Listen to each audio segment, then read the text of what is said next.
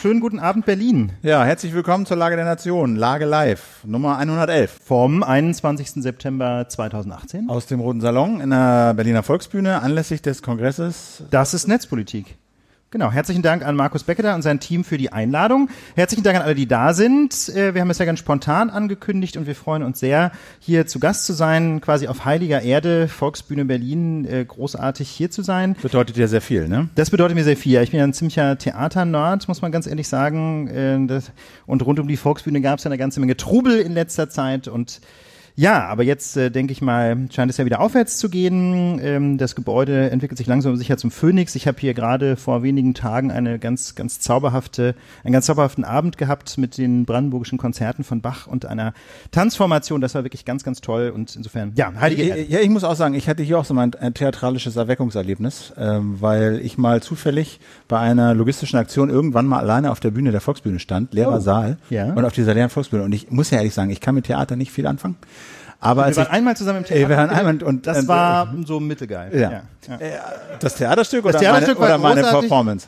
Du, du warst toll. Phil. Okay. Du warst, ich habe dich sehr geliebt. Äh, Okay, jedenfalls stand ich da auf der Bühne und habe zum ersten Mal verstanden, äh, woran die Reiz von diesem Theater bestehen kann. Ja? Dass du da so eine, eine, eine großen leeren Holzkasten hast, eine Bühne, auf der du machen kannst, was du willst. Da stand ich tatsächlich so ein bisschen andächtig zehn Minuten rum, Saal leer, keiner da, ich alleine auf der Bühne und dachte, ja, ich glaube, Schon- ich kann schon so ein bisschen erahnen, was die Leute, speziell die Macher, Macherinnen so cool finden am Theater. Aufnahme läuft aber, Philipp. Ah, Ich frage nur so. Nee, wenn man das, bei dem Gelaber, da kann die noch nicht an sein. Doch, Okay. ist sie. Also ich also, würde sagen, herzlichen äh, Dank für die Einladung, genau. Markus Becketer und Team. Ist ganz toll hier zu sein. Und jetzt soll es aber auch losgehen. Wir haben nur noch eine kleine Ansage zu machen. Ganz und wichtig. Zwar, ganz, ganz wichtig. Ähm, wir kommen nach Mainz. Wir haben ähm, eine Einladung bekommen von der Universität in Mainz und werden dort eine Lage live veranstalten. Und zwar am 17. November 2018. Die Tickets sind jetzt online. Findet ihr wie immer unter tickets.küchenstut.io. Ja, tickets.küchenstut.io. Lage live in Mainz. Ich glaube, abends um 8 geht's los. Abends um 8 geht's los und äh, der Link ist natürlich auch auf der Website und in den Shownotes. Also äh, lauft schnell hin, klickt euch ein paar Tickets, das wird richtig lustig. Das wird lustig. Ich freue mich sehr drauf. Ja. Genau. Werbung. Reisen schaffen unvergessliche Erinnerungen zurück im stressigen Alltag, inmitten all der Hektik. Da reichen schon der Duft von gegrilltem Fisch oder leise Gitarrenklänge aus, um uns diese einzigartigen Urlaubsmomente erneut fühlen, riechen und schmecken zu lassen. Aber wieso sind Reiseerinnerungen so viel intensiver als andere Erinnerungen und bleiben uns meist ein ganzes Leben lang im Gedächtnis? Mit diesen Fragen hat sich die Schweizer Fluggesellschaft Swiss International Airlines, kurz Swiss, im Rahmen ihrer Kampagne Momente, die bleiben beschäftigt. Swiss will dazu inspirieren, die Welt mit offenen Augen zu bereisen und so Erinnerungen an außergewöhnliche Erlebnisse zu schaffen, die ein ganzes Leben lang bleiben. Hierzu werden in den kommenden Wochen Menschen auf ihren spannenden Reisen begleitet bei der Sammlung ihrer ganz persönlichen Momente, die bleiben. Interviews und Analysen gibt es jetzt schon unter swiss.com-moments. Schaut's euch mal an. Zurück Werbung. zu unserem ersten Thema. Zurück zu und unserem es ist ersten- Breaking. Es ist absolut breaking. ist Heute so um breaking. heute um 15:39 Uhr ähm, wurde der Lage folgende E-Mail zugespielt. Steffi Lemke von den Grünen äußert sich zum heutigen Weltnashorntag. Die Lage ist ernst, meine Damen und Herren. Der kritische Punkt zum Fortbestand der Nashörner könnte schon erreicht sein, weiß Steffi Lemke zu vermelden. Mehr, Text, mehr Text geht noch weiter, aber ich glaube, das ersparen wir uns. damit ist alles gesagt. Also Kinder, Kinder, Nashörner sind irgendwie auf dem, auf dem absteigenden Ast. Äh, Genau, in Afrika sind die Dickhäuter vom Aussterben bedroht. Hierzulande aber haben sie eine echte, wie sagt man, frustrierend vitale Überlebensinstinkt haben sie hier. Das kann man nicht anders sagen. Die Dickhäuter sind vom Aussterben bedroht, aber nicht so die große Koalition. Ganz im Gegenteil. Der Dickhäuter an der Spitze des Bundesamtes für Verfassungsschutz wird nicht etwa gefeuert, sondern er ist befördert worden. Genau, also wir sind natürlich, wie soll man sagen, wir sind über die Maßen empört. Ja, Es ist jedes Maß verloren gegangen. gegangen. Ja, ich würde sagen, das Maßen ist voll. Also, äh, also äh, genau, also ich glaube, wir haben fast so viel äh, Wortspiele wie äh, Hotte Seehofer Staatssekretär. Und das ist immerhin eine ganze Fußballmannschaft inzwischen. Ne? Ja. Also es sind Also- zehn Leute. Es fehlt nur jetzt die Feldspieler hat er zusammen. Es fehlt nur noch der Torwart. Äh, mal gucken, was da noch wird. Also wenn das so weitergeht mit dieser Logik, ne, richtig viele Fehler machen und dann befördert werden, dann ist Hotte Seehofer in Kürze Bundeskanzler. würde ich. Davon würde ich mal ganz fest ausgehen. Aber bevor wir sozusagen zu unserer, wie immer, äh, bissigen Analyse kommen, müssen wir die Fakten zusammenkehren. Allerdings. Bitteschön. Hans-Georg Maaßen, äh, bislang noch Präsident des Bundesamtes für Verfassungsschutz, soll entlassen werden. Es ist bislang noch nicht rum, dass er seine Entlassungsurkunde bekommen hätte. Aber eins ist klar, das ist überfällig. Warum er gehen musste, haben wir in der vergangenen Lage ausführlich dargestellt. Wir kommen auch noch mal kurz dazu. Wir haben das Sündenregister von ihm noch mal zusammengestellt. Das äh, zählen wir gleich noch mal auf. Auf jeden Fall ähm, diese Personalentscheidung, Maaßen verliert seinen Job als Präsident des Bundesamts für Verfassungsschutz, die war mehr als überfällig. Aber, Philipp, Ja, Maaßen wird Staatssekretär im Innenministerium. Und ich glaube, da ist ganz vielen Leuten die Kaffeetasse aus der Hand gefallen. Äh, und noch ganz andere Sachen, als das so rumging. Viele haben es erst für ein Gerücht gehalten und dann war es doch durch. Dieser neue Job, der bringt nicht nur mehr Prestige und mehr Macht, sondern auch mehr Geld. Ja, also er rutscht sozusagen hoch von 11.577 Euro 13. Besoldungsstufe B9. B9 im Monat zu 14.157 Euro 33, was Besoldungsstufe B11 ist. Ein Unterschied von rund 2.500 Euro mehr im Monat für eine Entlassung und die Beförderung. Das ist schon mal kein schlechter Schnitt, würde ich sagen. Und ähm, interessant ist auch noch, auf wessen Stuhl er denn dann in Zukunft Platz nehmen wird als Staatssekretär. Für Herrn Maaßen muss nämlich der bisherige Staatssekretär für Wohnen in den einstweiligen Ruhestand entschwinden. Und der Witz dabei ist, ähm, die Entlassung von Hans-Georg Maaßen hatte ja vor allem, nicht nur, aber vor allem die SPD gefordert. Der Staatssekretär, der jetzt geschasst wird, um Platz zu machen für Maaßen, ist zufällig SPD-Mitglied. Ja, läuft. Ja, Und- kleiner Stinkefinger, würde ich denken. Ähm, das, das führte übrigens auch dazu, dass man im Bundesinnenministerium eine ganze Weile herumsortieren musste, denn äh, Maaßen soll jetzt dort irgendwie Staatssekretär für Sicherheit werden. Da wäre er normalerweise auch für den Verfassungsschutz zuständig gewesen. Das Problem ist, man kann ja irgendwie nicht so richtig erklären, wieso man ihn entlässt als, äh, als Chef eines Amtes und dann quasi ihn als Vorgesetzter des neuen Chefs wieder einsetzt. Deswegen muss jetzt irgendwie der Verfassungsschutz raussortiert werden aus dem bisherigen Ressort oder Aufgabenzuschnitt dieses Staatssekretärs. Was immer das gibt, ähm, da ist also nochmal Stühlerücken fällig im Innenministerium. Genau. Also ich würde sagen, so viel vielleicht zu den Fakten. Ja, Äh, die sind ja auch schockierend genug. Die sind auch schockierend genug. Vielleicht noch muss man noch wissen, dass es halt dieses Krisengespräch im Kanzleramt gab, wo das alles ausgedealt wurde, wo auch Andrea Nahles dabei saß, wo das wohl auch, wie Horst Seehofer, Seehofer sagte, mit einer mit Maschine festgehalten wurde. Ah, ja, bestimmte Dinge wurden da irgendwie getippt, ja, wie Getippt, man sich das genau, vorstellen muss. ja. Fräulein Müller zum Diktat oder so ähnlich, keine Ahnung, wie man sich Also das es wurde vorstellt. jedenfalls Jedenfalls wurde festgehalten, An- Andrea Nahles hat das alles abgenickt, alle waren sich einig, genau so soll's laufen, abgemacht. Analyse der Lage der Nation, Philipp. Ja, Da gibt's nur einen Satz zu sagen. ist nicht nachvollziehbar.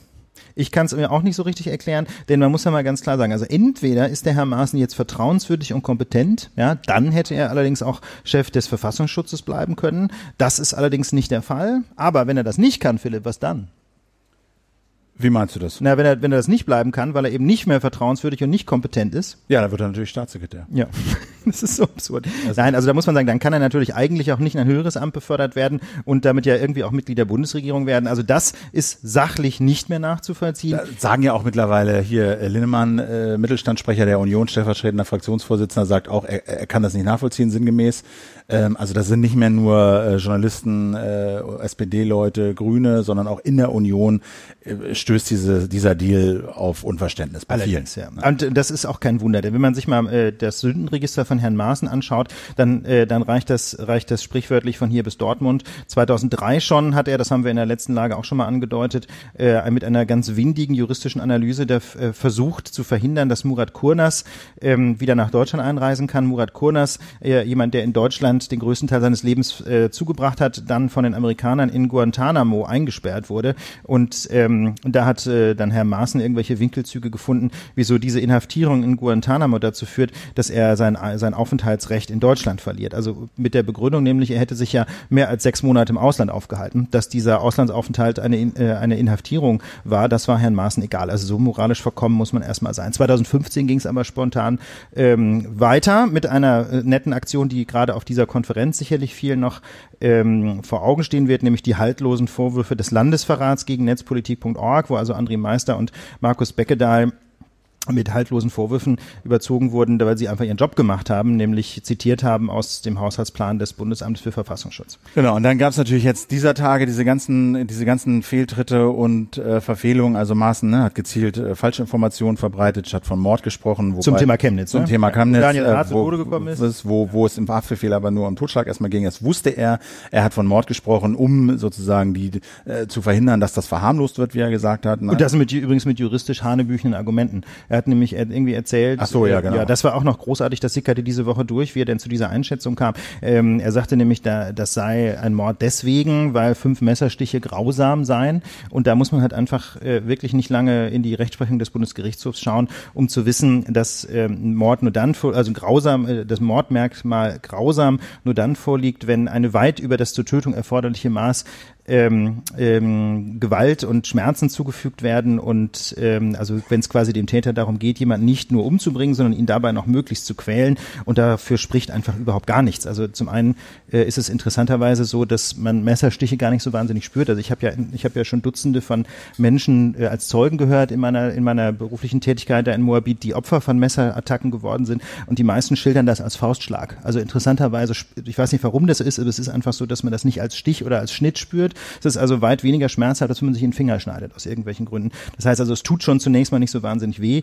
Vor allem aber wird man natürlich niemandem nachweisen können, dass er fünfmal zugestochen hat, gerade damit es möglichst wehtun soll. Ja, also das ist einfach juristisch auch absolut haltlos. So, und dann, äh, na klar, also er hat seine Kompetenzen weit überschritten. Ne? Er hat also als Verfassungsschutz ist nicht, hat nicht dafür da, irgendwie Debatten zu beruhigen, wer das gesagt hat, oder schon gar nicht Verschwörungstheorien zu verbreiten, so wie er das gemacht hat. Ähm, er hat sich gegen die Kanzlerin gestellt, als irgendwie ein Chef von einer nachgeordneten Behörde, was nicht geht. Ne? Er hat der AfD wiederholt geheime Infos gegeben. Äh, er hat an dem Bundestag wahrscheinlich auch belogen, ziemlich sicher, äh, in dieser Sache, ob der Verfassungsschutz äh, nahe an Anis Amri einen V-Mann gehabt hat oder nicht. Ähm, also das sind alles Fehltritte, die ihn völlig, und da sind sich auch viele auch einig, disqualifizieren, bis auf Horst Seehofer für so einen für so einen Job, aber eben dann natürlich auch als Staatssekretär. Und ja, ich weiß nicht, recht, ja, ich meine, die Machtfülle ist ja äh, beim Staatssekretär noch geworden, größer ne? als als VS. Also ja. ich muss sagen, also ich weiß nicht gar nicht, bei mir ist so ein bisschen die, die, die Wut schon wieder so ein bisschen so Frustration gewichen, muss ich ehrlich sagen. Ne? Weil das ist natürlich, sag mal, wenn du dir das aus der Ferne anguckst, das ist wirklich Machtpolitik zum Abgewöhnen. Das hat, das kannst du niemandem mehr vermitteln. Und wenn, wenn die Leute sich darüber beklagen, äh, ja, dass das Vertrauen verloren geht und dass es irgendwie nicht mehr äh, nachzuvollziehen ist, was die Politik dort in Berlin macht und dass es nichts mehr mit dem zu tun hat, was die Leute machen, das ist der Beweis. Aber Dann kannst du das nochmal auf den Punkt bringen, Philipp, warum äh, das jetzt eigentlich Machtpolitik zum Abgewöhnen ist? Na, in meiner, also Angela Merkel ging es darum und nur darum, an der Macht zu bleiben. Egal wie? Egal wie. Deswegen hat sie diesen Deal gemacht, deswegen hat sie dem zugestimmt. Die Leute, vor allen Dingen Horst Seehofer, aber auch Angela Merkel, starren bei dieser ganzen, bei dieser ganzen Rochade nur auf die AfD. Sie wollten verhindern, dass Maaßen zu so einem Märtyrer für die AfD wird, dass die AfD, die Rechtspopulisten, ja, äh, sozusagen ihr Narrativ äh, äh, fortsetzen können. Ja, da hat endlich mal jemand die Wahrheit gesagt. Und prompt wurde er vom System äh, abgesägt und von Merkel. Aber man, weißt du, Philipp, man kann sich doch aber nicht quasi in Geiselhaft nehmen lassen von 15 oder 20 Prozent der Wählerinnen war, und Wähler. das, also ich hätte mir gewünscht, dass man, dass man sagt, ja, wir, wir, wir gucken auf diese AfD-Wähler, aber wir lassen uns von denen nicht in die Geiselhaft nehmen, sondern wenn es um so substanzielle Entscheidungen geht, ja, da ist ein Behördenchef, der missbraucht seine Macht, der äh, hat, dem, dem werden x Fehltritte nachgewiesen, der stellt sich gegen die Kanzlerin, der belügt das Parlament, dann muss dieser Mann weichen. Und dann kann er nicht Staatssekretär im Innenministerium werden. Und dann kann er insbesondere auch nicht nur deswegen bleiben, weil das Horst Seehofer will. So. Ja, das ist ja, das scheint mir persönlich das eigentliche Problem zu sein. Ich weiß gar nicht, ob da in diesem konkreten Fall auf die AfD-Wähler geschielt worden ist. Mir persönlich scheint es eher so zu sein, mh, dass Horst Seehofer um jeden Preis Angela Merkel brüskieren will. Denn wie gesagt, einer der vielen Fehler von Maaßen war ja auch, dass er Angela Merkel widersprochen hat, äh, obwohl er dafür überhaupt keine, äh, keine Grundlage hatte für seine Einschätzung. Stichwort, gab es Hetzjagden in Chemnitz, ja oder nein? Und, ähm, und da scheint es mir so zu sein, dass Horst Seehofer diese, diese Entlassung, die dann eben mit einer Beförderung garniert worden ist, vor allem deswegen inszeniert hat, um Angela Merkel klarzumachen, wo der Hammer hängt. Na klar. Horst Seehofer vollzieht einen Abschiedsamoklauf. Der weiß genau, seine Zeiten, seine Tage sind gezählt. Genau, wenn, nämlich, wenn die Bayernwahl nämlich So, am 15. ist. Oktober sind die Bayernwahlen. Die 14.. Progno- 14. Ja. Die, die Prognosen sind für die, CSU ziemlich desaströs, irgendwie Mitte der 30er Prozent. Ja. Eine Ähm, Partei, die gerne mal die absolute Mehrheit erringt in Bayern. Ja, mit viele, 48 viele, Prozent viele, plus. viele sagen, Hotte ist sowieso nur noch da, damit sie einen haben, äh, dem sie die Schuld in die Schuhe schieben können und der am Ende zurücktreten wird. Er ist alt, äh, er ist, er ist, er ist müde, er zieht sich in sein Innenministerium zurück und es ist klar, seine, Ja. seine Tage sind gezählt. Und keiner er- will, dass im nächsten Jahr 70 Leute abgeschoben werden müssen, wenn Hotte 70 wird. Ne? Nur damit, ne? Ihr kennt das Problem. Ja. ja. So, und der, der hat sich gesagt, ich gehe, aber Merkel geht mit mir. Und darauf hat er alles aufgebaut. Deswegen macht er das, deswegen sagt er, ja, äh, ich, sozusagen, wenn der geht, wenn der Maaßen geht, dann gehe ich mit. Ja. Und Merkel wollte verhindern, dass ihr die Koalition um die Ohren fliegt. Deswegen hat sie das Spiel mitgemacht. Ja. Jetzt vielleicht noch mal ganz kurz, wir wir kommen gleich noch mal auf den Punkt, Ja. stimmt denn das eigentlich, wäre denn eigentlich dann äh, Seehofer gegangen worden, wäre das wirklich das Ende der Chor gewesen? Dazu kommen wir gleich noch mal ausführlich, aber wir wollten noch einen kleinen Faktenblock einschieben, nämlich äh, einfach rein technisch, wie geht denn das jetzt eigentlich weiter? Also Hotte Seehofer möchte unbedingt Maaßen installieren als Staatssekretär, dem muss das Bundeskabinett zustimmen. Ja, da gibt es also rechtlich bestimmte Regelungen in der Geschäftsordnung der Bundesregierung, wonach das eben durchs Kabinett muss. Ähm, das heißt also rechtlich muss das Kabinett zustimmen, aber es ist auf der anderen Seite gelebte Staatspraxis seit 1949, dass jeder Minister eben selbst bestimmt, wer Staatssekretär wird. Das heißt also da jetzt quasi von SPD-Seite rein zu regieren zum Beispiel oder auch von CDU-Seite, ist ja formal eine CSU-Position.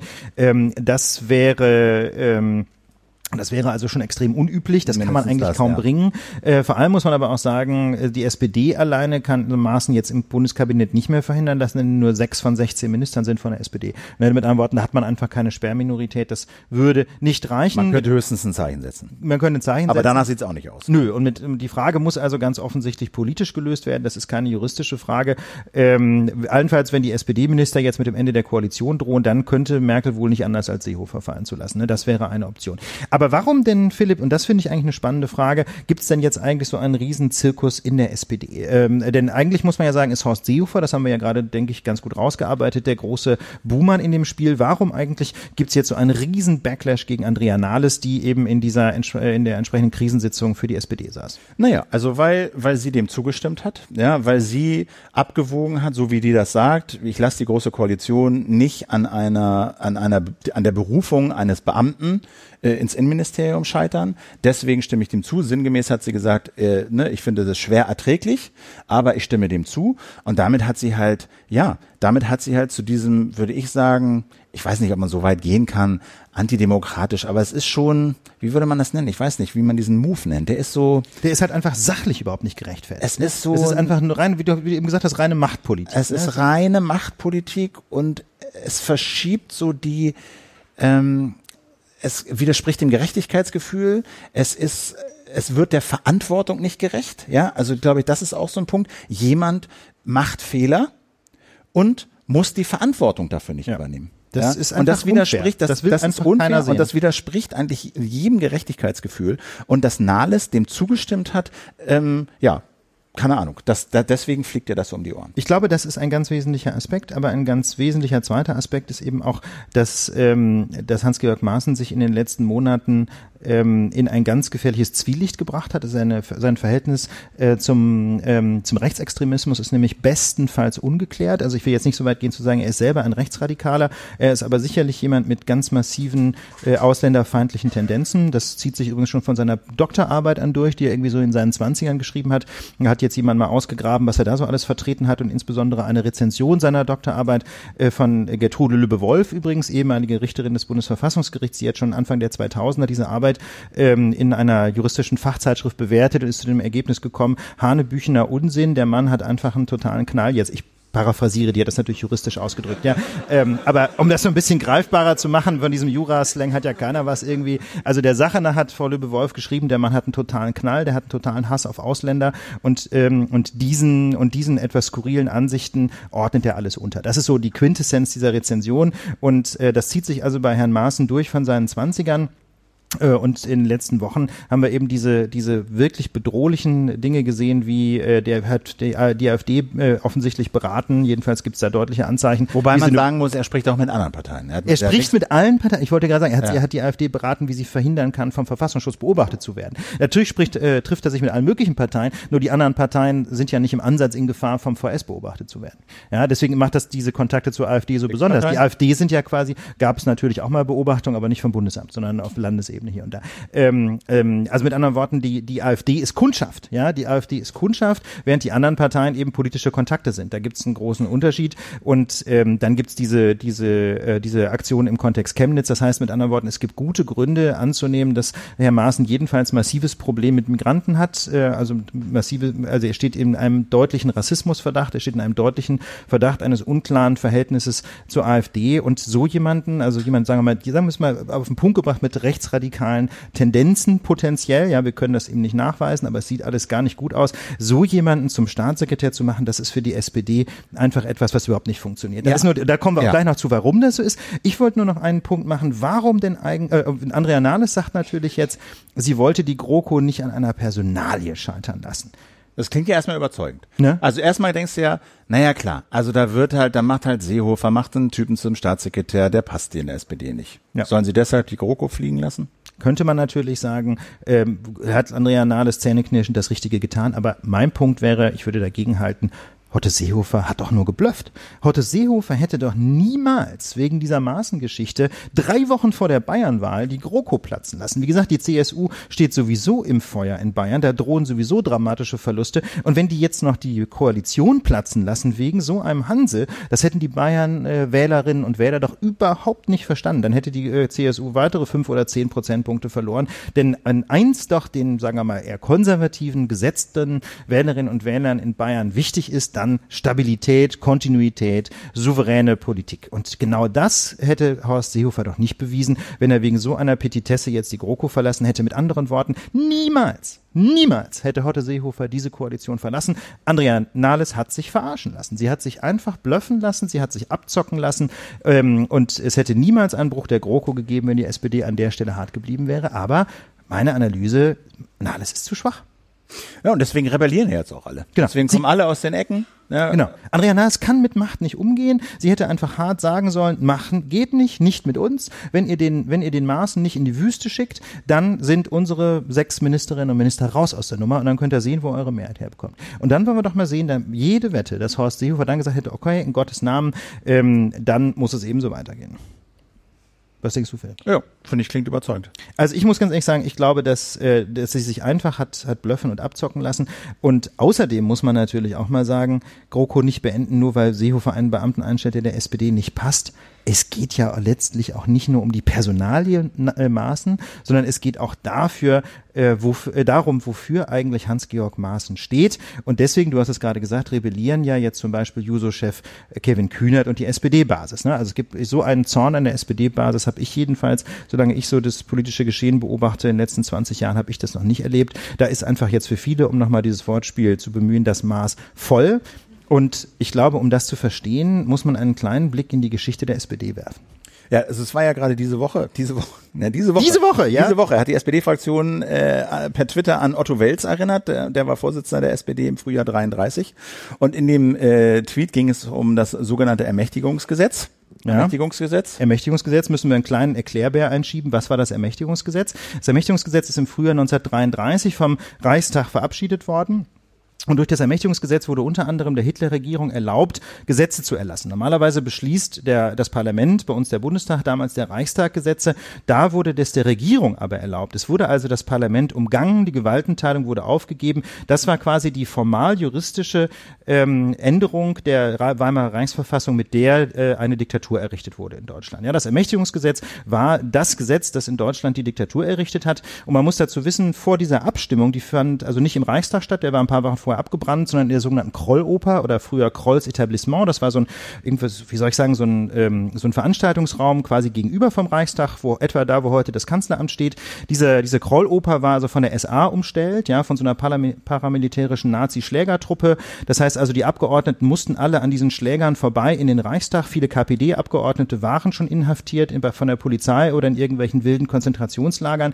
Und man musste sehen, wer da reinging in den Reichstag, der sah draußen diese Schlägertruppen. Und es war völlig unklar, ob die Abgeordneten der SPD insbesondere das Gebäude überhaupt lebend würden verlassen können äh, oder ob sie zum Beispiel direkt nach der Sitzung ins KZ kommen würden. Ne? Das muss man sich vorstellen. Das war jetzt nicht irgendeine Abstimmung im Reichstag, sondern das war eine Abstimmung, wo jeder einzelne Abgeordnete ähm, in unmittelbarer Lebensgefahr oder jedenfalls Gefahr für seine persönliche Freiheit war. Und ja, trotzdem. Genau, und trotzdem hat sich die SPD geweigert, diesem Ermächtigungsgesetz zuzustimmen. Und Otto Wels begründete das damals in einer ja, ziemlich berühmten Rede und die mit diesem Kernsatz, glaube ich, auch endete.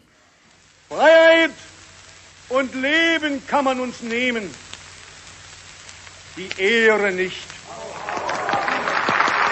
Also Freiheit und Leben kann man uns nehmen, die Ehre nicht. Genau. Und das ist das äh, das hat äh, die SPD jetzt gerade getwittert diese Woche, ne? So ein kleines Video, wo also diese Tonsequenz von Otto Wels drin vorkommt. Freiheit und äh, und Leben kann man uns nehmen, die Ehre nicht. Und äh, danach hat die SPD dann geschnitten ähm, so Statements von ein paar jungen Bundestagsabgeordneten, ähm, die dann begründen, was dieses historische Erbe von Otto Wels und von den Sozialdemokraten aus dem Jahr 1933 für sie bedeutet. Und da hören wir jetzt zunächst mal das Statement von Dennis Rode, ähm, einem äh, MDB ein Mitglied des Bundestages der SPD aus Oldenburg. Ich glaube, dass man erst im Nachhinein ja auch einschätzen konnte, dass die Worte, die Otto Wels gewählt hat, Freiheit und Leben kann man uns nehmen, die Ehre nicht, ja für viele Sozialdemokraten auch wahr geworden ist. Vielen wurde die Freiheit, vielen wurde das Leben genommen. Und ich glaube, dass es gerade auch für uns Sozialdemokraten Mahnmal ist, dass wir das, was sich damals entwickelt hat, in seiner Entwicklung heute nicht mehr zulassen dürfen, dass wir als Sozialdemokraten laut werden müssen, wenn Nationalisten durchs Land ziehen. Und auch Josephine Ortlieb, äh, Mitglied äh, des Bundestages aus dem Saarland, äh, ja, machte aus diesem aus dieser historischen Rede die Verbindung äh, zum heutigen Alltag. Da wird einem immer wieder bewusst, in welcher Tradition man auch kämpfen muss und dass es immer wieder da heißt, auch Haltung zu zeigen. Wir müssen immer wieder klar machen, wofür wir eigentlich stehen. Und ist das jetzt, sind, sozusagen, ist dieses historische Erbe tatsächlich jetzt wirksam in dieser Rebellion ja. der SPD gegen das, was Nahles gemacht hat? Absolut, absolut. Ich will jetzt nicht so weit gehen zu sagen, die Ernennung von Maaßen ist vergleichbar mit dem Ermächtigungsgesetz. Das ist natürlich nicht der Fall. Ja, wie gesagt, das Ermächtigungsgesetz war der Schritt in die Diktatur. Die Ernennung von Maaßen ist eine Beförderung von einem Mann mit Sympathie für, für Rechtsradikale und Nazis. Ne? Also das ist ist, ist natürlich auch gravierend, was mit Maßen passiert, ist aber natürlich von der ist nicht nicht vergleichbar.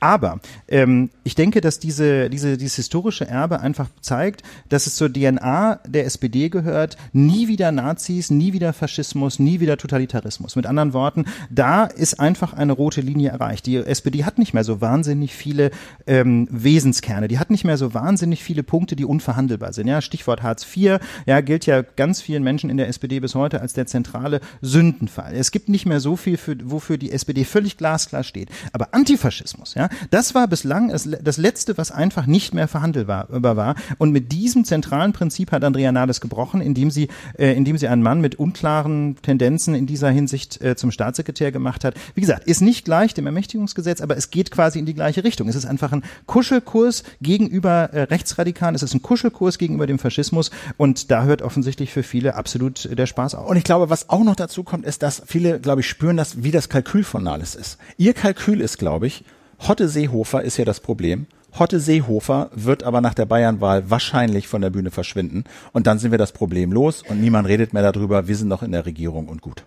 Das ist, das und ich glaube, ich glaube, mhm. das empfinden viele als total zynisch äh, und auch deshalb gehen sie quasi auf die Barrikaden. Die Frage ist jetzt, wie geht's denn jetzt weiter? Also es ist doch völlig absehbar, diese diese Regierung finde ich ist ziemlich am Ende. Die ist ein halbes Jahr alt, stand schon innerhalb eines halben Jahres schon zweimal vor dem Ende wegen Nichtigkeiten. Ja. ja, also zu, zu, zuerst natürlich diese Nummer um die äh, um das um diesen Masterplan von von Seehofer haben wir oft drüber geredet. Jetzt das hier, ja, und jedes Mal steht sie vor dem Ende. Jedes Mal heißt es, ist die GroKo zu Ende? Ja, wie willst du da ernsthaft über Sachfragen noch streiten? Wie willst du darüber streiten, wenn es wirklich mal hart auf hart kommt und immer es am Ende droht? Ja, vielleicht äh, passt es heute Seehofer nicht und und dann knallt's und dann knallt's, ja? ja, und dann ist die dann droht die dann dann droht das aus der GroKo und dann hast du am Ende wenn es denn nicht das ausbedeutet, immer solche Kompromisse, wie wir sie jetzt erleben. Extrem schmutzige Und das Kompromisse, schadet, ja. das schadet nicht nur der Koalition und der Regierung, das schadet auch nicht nur Merkel, das schadet diesem, dem Ansehen der Politik insgesamt, das schadet unserem Gemeinwesen und ich finde, so kann das nicht weitergehen. Nein, so kann das nicht weitergehen, Philipp. Ich würde, ich würde diese Einschätzung teilen. Die große Koalition, wo, so wie sie derzeit regiert, sägt einfach äh, am, am Vertrauen der Menschen in Deutschland in die Leistungsfähigkeit der Demokratie generell. Einfach weil das, was wir jetzt vorgeführt bekommen, ist, dass, die, dass unser demokratisches System, das ja nun mal von der Bundesregierung maßgeblich repräsentiert wird, nicht mehr in der Lage ist, zu überzeugenden Ergebnissen zu kommen, sondern dass äh, sachlich überhaupt nicht mehr nachvollziehbare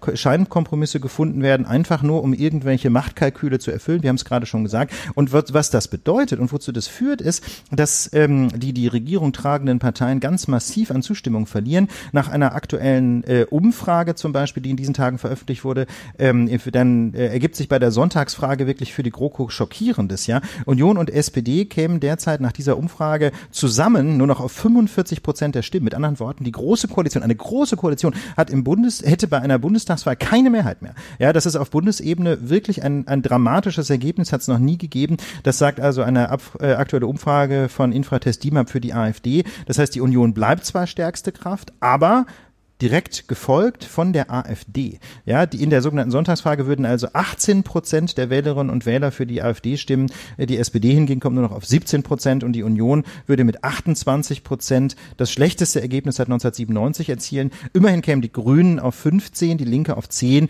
und die FDP auf 9 Prozent der Stimmen. Aber trotzdem, das muss man sich mal reintun. Äh, Die AfD als zweitstärkste Kraft und das eine Partei, die wirklich nur ein Thema kennt, nämlich äh, Ausländer raus. So, und was, und was muss jetzt, wie geht's jetzt weiter? Also die, die, die eine, also ich finde diese eine Option so weiter zu mokeln, das, das, das kann nicht gut gehen. Das hält nie und nimmer Nein. dreieinhalb Jahre. Nein, das kann nicht. äh, Man muss natürlich, man muss natürlich, um das Bild jetzt äh, so ein bisschen auch abzurunden, sagen, es, es ist ja nicht so, dass die große Koalition gar nichts gebacken bekommt. Gerade in dieser Woche äh, wurde insbesondere auf Initiative von Franziska Giffey, der Ministerin für Familie und Soziales, eine Entscheidung getroffen, zu, ich meine zur Förderung von Kinder, Kindergartenplätzen. Ich habe sie nicht ganz genau recherchiert. Also ich sage mal irgendeine positive soziale Entscheidung, die eben auch maßgeblich äh, durch die SPD ähm, herbeigeführt wurde, soll jetzt getroffen worden sein. Aber ganz ehrlich, diese diese kleinen Details gehen natürlich völlig unter in dem Gesamtbild, das hier entsteht. Und deswegen wäre meine Position, die ja auch Kevin Kühner zum Beispiel schon vertreten hat, die SPD muss die GroKo sofort verlassen. Diese große Koalition, so wie sie derzeit regiert, ähm, die führt einfach nur dazu, dass sich Union und SPD, beide Volksparteien, beide Parteien, die einfach von existenzieller Bedeutung sind, auch für die Glaubwürdigkeit unserer Demokratie, diese Parteien zerlegen sich, diese Parteien zerbröseln. Man kann geradezu zugucken, wie sie an, ähm, an Zustimmung bei Wählerinnen und Wählern verlieren. Und deswegen ist diese GroKo einfach, äh, einfach viel zu gefährlich für unsere Demokratie. Die muss sofort beendet werden. Es funktioniert einfach. Aber was passiert denn dann? ich denke, Also das, das ja. ist ja, sagen ja mal, da gibt's Neuwahlen. Ja, Das das, das glaube ich nicht. ich nicht, nee. Das glaube ich überhaupt nicht. Der Punkt ist, wir haben das äh, im Frühjahr, als ähm, die Frage ja überhaupt im Raum stand, soll eine GroKo gebildet werden, haben wir diese verschiedenen Möglichkeiten ja schon mal durchdiskutiert, wie es überhaupt zu Neuwahlen kommen kann.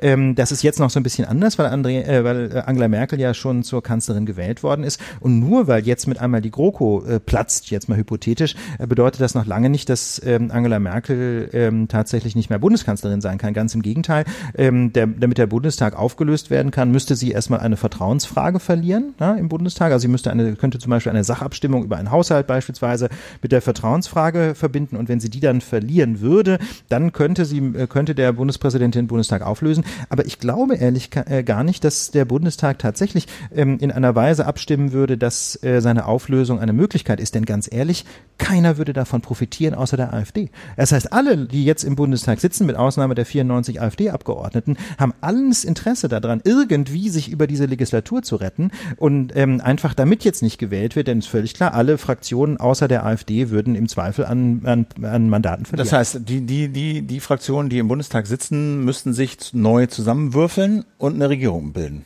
Oh, Nö, sie könnten ja auch einfach Angela Merkel, ja, also Angela Merkel ja- ist ja Bundeskanzlerin, sie könnte, sie könnte sich dann überlegen, ob sie zum Beispiel ein Kabinett aus Expertinnen und Experten bildet oder ob sie einfach die bisherigen Minister im Amt lässt. Da gibt's alle Möglichkeiten. Das, der Witz ist ja, dass äh, wir in Deutschland diese äh, Möglichkeiten, die eine Minderheitsregierung tatsächlich bietet, bislang noch nie ausgelotet haben. Aber ich halte das für, äh, ich halte das in der gegenwärtigen Situation für die einzige Möglichkeit. Wie gesagt, diese große Koalition hat einfach zu wenig Gemeinsamkeiten, sie zerfleischt sich und man sieht das an den Umfragen. Sie verliert derart massiv an Rückhalt, dass wenn wir so, wenn das so weitergeht, ist die SPD irgendwann unter 10 Prozent. Das Aber vielleicht ist es äh, doch anders, wenn Seehofer weg ist.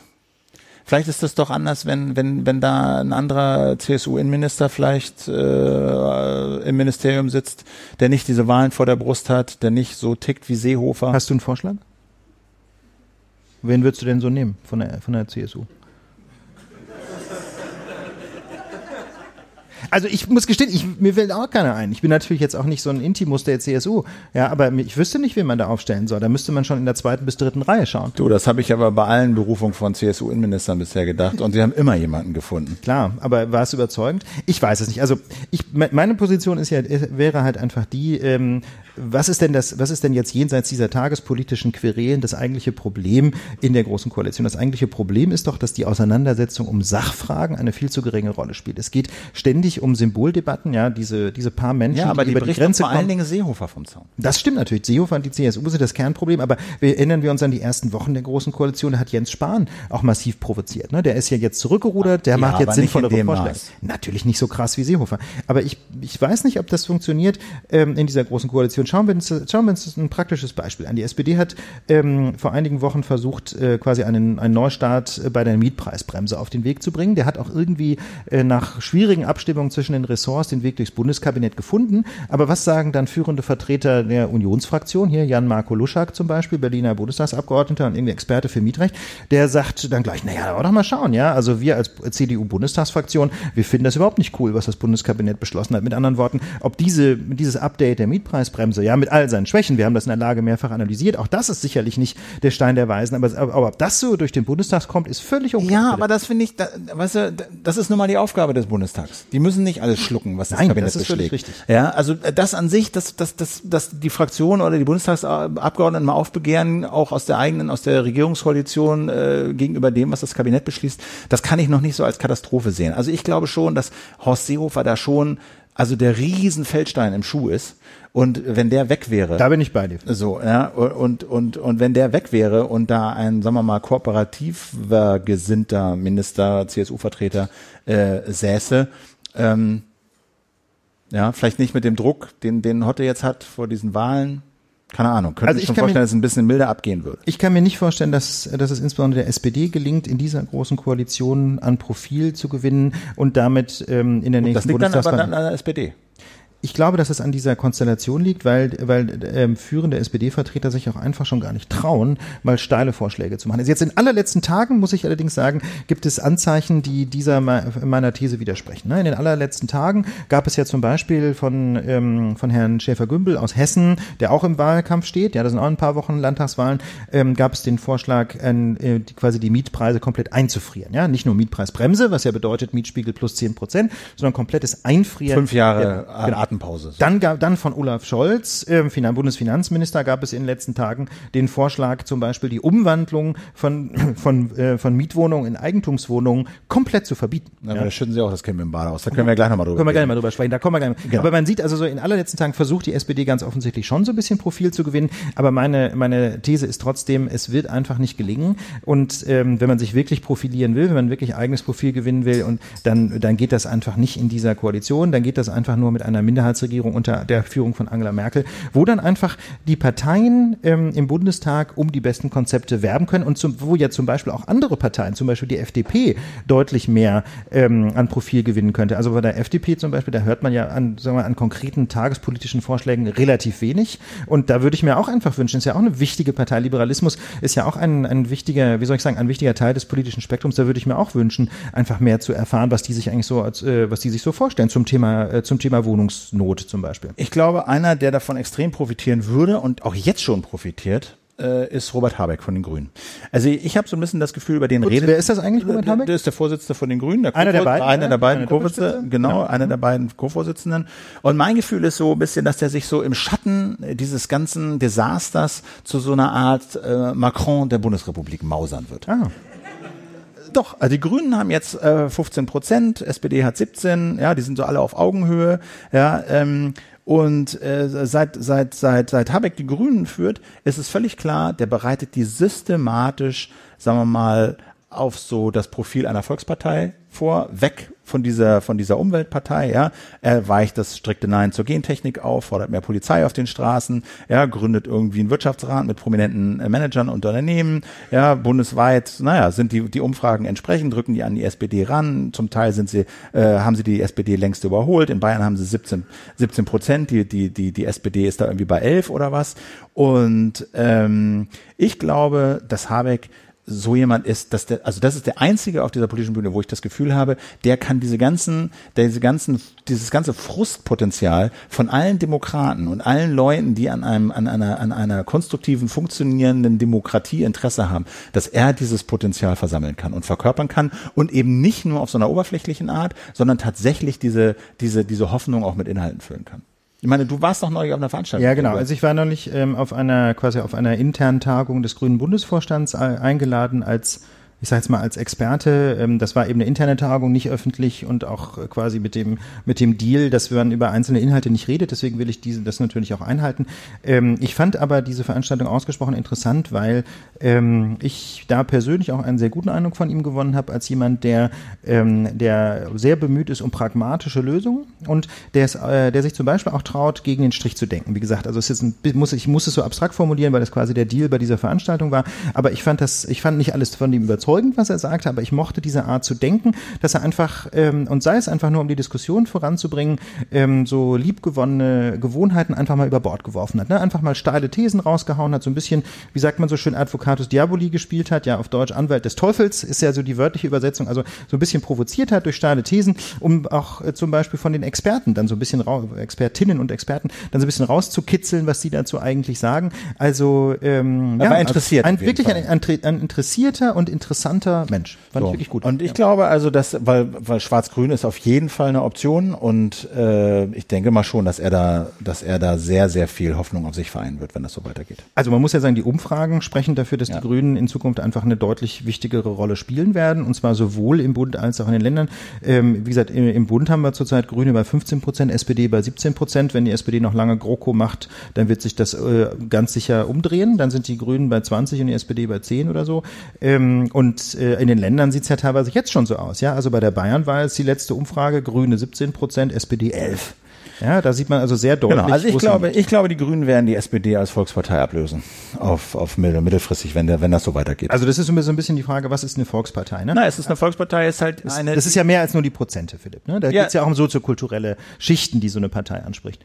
Das stimmt, aber das spricht nicht gegen das Argument, finde ich. Also ich finde, so wie sich die Grünen gerade aufstellen, ja, dass sie so ein bisschen bei den Öko-Sachen Kompromisse machen, äh, dass sie soziale, dass sie soziale, sozialpolitische Vorschläge machen, die stellen sich thematisch auf jeden Fall so auf und sind, sagen wir mal, attraktiver auch für nicht klassische Grünwähler glaube ich. Also das ist so ein bisschen die Frage, wer ist eigentlich der klassische Grünwähler? Ich glaube, dass da sich einfach schon eine Menge getan hat. Also wenn man, also wir sind nun beide ja keine Soziologen, aber wenn man sich mal so anschaut, was ist, äh, was man da äh, gerade so, wie soll ich sagen, an, äh, an Analysen ja, der grünen Wählerschaft in der Presse so in den letzten Jahren lesen konnte, ähm, dann hat sich das ja, hat sich da ja schon eine Menge getan. Ne? Also es war ursprünglich eben mal so ein eher linksalternatives Milieu. Dann, da ist da, damals gab es ja bei den Grünen auch noch quasi die, die zwei Flügel, die einen, die heute so die Realos groß geworden sind, ähm, die vor allem eben pragmatisch versuchen, die Umwelt zu schützen. Und es gab aber ja früher auch mal Fundis und es gab auch innerhalb der Fundis dann wiederum Leute, die zum Beispiel Ökologie mit einer dezidierten Kapitalismuskritik verbunden haben, ne? die also gesagt haben, das Problem ist nicht, dass wir hier und da, keine Ahnung, kein Flaschenpfand erheben, sondern das Problem ist der Kapitalismus als solcher, weil er eben strukturell dazu führt, äh, dass natürliche Lebensgrundlagen aufgezehrt werden um des Profits willen. Ne? Und diese Leute spielen ja bei den Grünen, also ich denke so an Jutta Dittfurt zum Beispiel, ne? die so in den 80er Jahren ja. da eine Protagonistin dieser Thesen war und die sind ja völlig raus. Ne? Es sind auch die Jürgen Trittin ist so ein bisschen so ein letzter Vertreter dieser Fraktion. So ja, aber der sagt das ja auch alles nicht mehr laut. Ne? Also und und, dann, und alle, es gab bei den Grünen früher Anarchos und so, also wirklich ähm, wirklich äh, ganz alle möglichen alle möglichen, sagen wir mal, äh, pointiert linken äh, Vertreter oder Vertreterinnen und die sind inzwischen ja im Grunde alle raus. Äh, Im Gegenteil gibt es inzwischen ja sogar ähm, ein, vereinzelt jedenfalls Grüne. Ich denke an Boris Palmer, ne, den ich glaube, er ist Bürgermeister in Tübingen, wenn mich nicht alles, äh, wenn mich nicht alles täuscht, der, äh, der teilweise sogar mit, mit Positionen, ähm, Äh, Kretschmann ja auch, der Kretschmann, Ministerpräsident. ja, der Kretsch ist natürlich irgendwo so, ähm, wie soll ich sagen, so vor allem pragmatisch bis konservativ, aber Boris Palmer hat ja teilweise Thesen vertreten, die man eigentlich eher bei der CDU vermuten würde. Ne? Also ich würde auch sagen, die Grünen machen einen Drift mit von, von auch sehr links äh, bis eben heute Mitte bis ähm, irgendwie Mitte links bestenfalls noch. Ähm, und in, da, in, in, dem, und parallel dazu verändern sich natürlich auch die Milieus, die sie als Wählerinnen und Wähler ansprechen. Inzwischen ähm, sind es natürlich immer noch klassisch Umweltbewegte, aber eben auch, äh, sagen wir mal, gut verdienende Menschen äh, mit, mit städtischem Hintergrund zum Beispiel, ne, die also sehr gerne Grüne wählen. Ganz viele Studierende natürlich. Also die haben da ihre Wählerbasis deutlich verbreitet. Insofern ist die These von der Volkspartei vielleicht so falsch nicht. Wir blicken nochmal äh, in den Hambacher Forst, wo wir einen tragischen, Stichwort Grün. Ja, Stichwort Grün, wo wir einen, einen, einen tragischen Todesfall ähm, äh, zu, zu betrauern haben. Da äh, hat die Landesregierung in NRW die Räumung dieses Waldes äh, ausgesetzt, der ja zu großen Teilen gefällt werden soll. Der Restwald soll zu großen Teilen weggeräumt werden, weil äh, RWE dort Braunkohle äh, abbauen will. Und ein 27-jähriger äh, Journalist, äh, vor allen Dingen für seinen YouTube-Kanal, glaube ich, der so eine Langzeitdoku dort äh, anfertigen wollte, der ist äh, durch eine Hängebrücke durchgebrochen und äh, 15 Meter tief in die Tiefe gestürzt und seinen Verletzungen dann erlegen. Die Staatsanwaltschaft äh, in Aachen sagt, Zitat, nach dem bisherigen Ergebnis der Ermittlungen liegen keine Anhaltspunkte für ein Fremdverschulden Dritter vor. Äh, Aktionsbündnis Hambi bleibt, widerspricht dem latent auf Twitter. Zitat, der Verunglückte sei abgestürzt, als Polizisten versucht hätten, zu einem der hängenden, zu einem anderen hängenden Aktivisten zu gelangen. Also da ist so ein bisschen äh, zwischen den Zeilen zu lesen, dass die Polizei an dem Tod äh, des 27-jährigen äh, Videojournalisten nicht ganz unschuldig sein soll. Das gilt, glaube ich, noch zu klären. Da sind noch ein paar Fragen offen. Ähm, jedenfalls die Räumung äh, steht. Äh, derzeit mittlerweile hat dann auch äh, die Firma Gerken äh, gemeldet, die dort die Arbeitsbühnen hingestellt hat. Äh, wir ziehen sie ab, wir machen da hier mit. Zitat auf der Webseite, da auch wir mit der Vorgehensweise im Hambacher Forst absolut nicht einverstanden waren und sind und wir auch den Einsatz unserer Bühnen dort nicht mehr rechtfertigen können, haben wir heute beschlossen, dass wir unsere Geräte dort stilllegen. Laut FATS gibt es auch noch eine andere Firma, die ihre Geräte abgezogen hat. Also ich finde, so kann man so auch als, als Privatunternehmen äh, seiner Verantwortung gerecht werden. Ja, und Flagge zeigen. Und ich finde es bemerkenswert, weil die eben sagen, also nach den Verträgen, die sie da geschlossen haben, haben sie überhaupt nicht das Recht, ihre Hebebühnen abzuziehen. Und diese Regressansprüche, also Schadensersatzansprüche, die nehmen sie bewusst in Kauf. Und das finde ich, finde ich Chapeau. Das ist halt wirklich so quasi ziviler Ungehorsam ähm, für eine gute Sache. Und da zeigt jemand der, äh, einfach Gewissen. Finde ich Genau. Also, bemerkenswert. äh, Hörer haben oder Hörer, Hörerinnen, weiß ich gar nicht, haben uns noch auf einen anderen Fall hingewiesen, eines Landtagsabgeordneten, den, den, wir- den ich hier auch noch mal, den wir auch noch mal aufgreifen wollten, weil er es auch eben für ein Pass pro Toto Problem ähm, äh, demokratischer Legitimation und Glaubwürdigkeit steht. Äh, es geht um den ähm, Politiker Gregor Golland. Der ähm, ist seit 2004 äh, bei einer RWE-Tochter beschäftigt, die heute Innogy heißt und er sitzt seit 2010 im Landtag von NRW. Und ähm, als Abgeordneter erhält Golland 128.000 Euro im Jahr für den Verwaltungssitz in der Kreissparkasse, äh, Kreissparkasse, Köln. Hat er von Januar 15 bis Juni 16, also in anderthalb Jahren, gut 25.000 Euro bekommen. Und für seine Teilzeitbeschäftigung bei Energy, also dieser hundertprozentigen RWE-Tochter, hat Golland im Jahr 2017 nach Angaben Selbstauskunft Bundeslandtag NRW Webseite für die Teilzeitbeschäftigung zwischen 90.000 und 120.000 Euro erhalten. Muss ich mal überlegen. Also fast das, so viel fast für so viel als für, als für seine für seine Vollzeittätigkeit als Abgeordneter. Und ähm, jetzt war natürlich die schwarz-gelbe Landesregierung darin verwickelt, anzuordnen, die Teile dieses Hambacher Forsts zu räumen. Und wir haben natürlich, ich fand das interessant, weil mich das eh aufregt, diese Nebentätigkeiten, weil die, weil, weil das eh ein Problem ist, was, was Legitimation und Glaubwürdigkeit angeht. Ähm, und wir haben ihm mal eine E-Mail geschickt, so die Fragen, glaube ich, äh, kann man kurz vorlesen, weil die so ein bisschen die Problematik ähm, äh, illustrieren. Genau, also das machen, das machen wir gerne, wenn wir einfach so Hinweise bekommen, dass wir dann, äh, wie das ja eben ganz normale äh, journalistische Recherche auch ist, den Leuten einfach mal Fragen schicken. Und in diesem Fall hatte Philipp das übernommen und hat, ge- hatte die Fragen gestellt, Erstens, wie stellen Sie sicher, dass es zwischen Ihrer Rolle als Abgeordneter, Mandatsträger und Ihrer Funktion als Angestellter von RWE, Klammer auf, wir dachten damals noch direkt RWE, jetzt ist aber eine RWE-Tochter, Klammer zu, keine Interessenkollision gibt? Wie trennen Sie die Rollen? Zweitens, in Ihrer politischen Tätigkeit sind Sie auch mit dem Tagebau befasst? Haben Sie RWE jemals Informationen oder Unterlagen weitergegeben, die aus Ihrer politischen Tätigkeit stammen? Drittens, wie verhalten Sie sich bei Abstimmungen, wenn Interessen Ihres Arbeitgebers berührt sind? Enthalten Sie sich? Haben Sie sich schon mal enthalten, wenn, Arbeit, äh, wenn Interessen Ihres Arbeitgebers betroffen sind? Viertens, warum wurde der Name Ihres Arbeitgebers auf der Landtagsseite geändert von RWE GBS GmbH zu Energy? Das war SE. zuerst, also zuerst RWE GBS GmbH hieß es und dann irgendwann wurde es geändert. Ähm, ist so ein bisschen die Frage, warum. Herr Golland hat geantwortet. Pikant. Zunächst, ja, zunächst weise ich darauf hin, dass ich kein Angestellter von RWE, sondern seit langem Angestellter der Innogy SE bin. Dies hätten Sie in einem Bericht korrekt zu bezeichnen. Haben wir getan. Gemacht. Ja, haben wir brav gemacht. So. Ja. So, und jetzt kommt das Allergeilste, dann ergibt, dann gibt er quasi Regieanweisungen dafür, wie wir unseren Job zu machen haben. Da heißt es im O-Ton, das folgende Zitat darf als Antwort auf Ihre Anfrage nur vollständig, also ungekürzt wiedergegeben werden. Auch das machen wir natürlich gerne. Selbstverständlich, Philipp, bitte. Weder hat meine legale Tätigkeit für Energy irgendeinen Bezug zum Tagebau oder zum Hambacher Forst, noch war ich als Parlamentarier an der Landes, äh, an der Leitentscheidung des rot-grünen Kabinetts zur Braunkohle und Rodung des Hambacher Forst beteiligt. Die falschen Unterstellungen, die ich im Internet lesen muss, entbehren damit jeglicher Grundlage. Mit freundlichen Grüßen. Mit freundlichen Grüßen. Das ist so ein Dementi, äh, was auf die Fragen einfach nicht eingeht. Ja, also die Fragen habt ihr gehört, äh, er antwortet. Ähm, der Punkt hier ist, natürlich gibt es keine, bisher kenne ich keine Belege, ja, dass er seine, äh, dass er als, als, als, als Abgeordneter gewählt wurde und seinem Arbeitgeber dort Vorzüge verschafft. Für seinen Arbeitgeber die Interessen seines Arbeitgebers eintritt. Er ist natürlich, das ist dokumentiert, für die Fortsetzung des Braunkohletagebaus, auch für ein, äh, ein Abbauende erst in Mitte der 40er Jahre etc. etc., weil er auch Abgeordneter aus einem Wahlkreis ist, in dem Tagebau stattfindet. Der Punkt ist aber, alleine dieser Verdacht Stinkt zum Himmel. stinkt zum Himmel und Ja. darf nicht entstehen.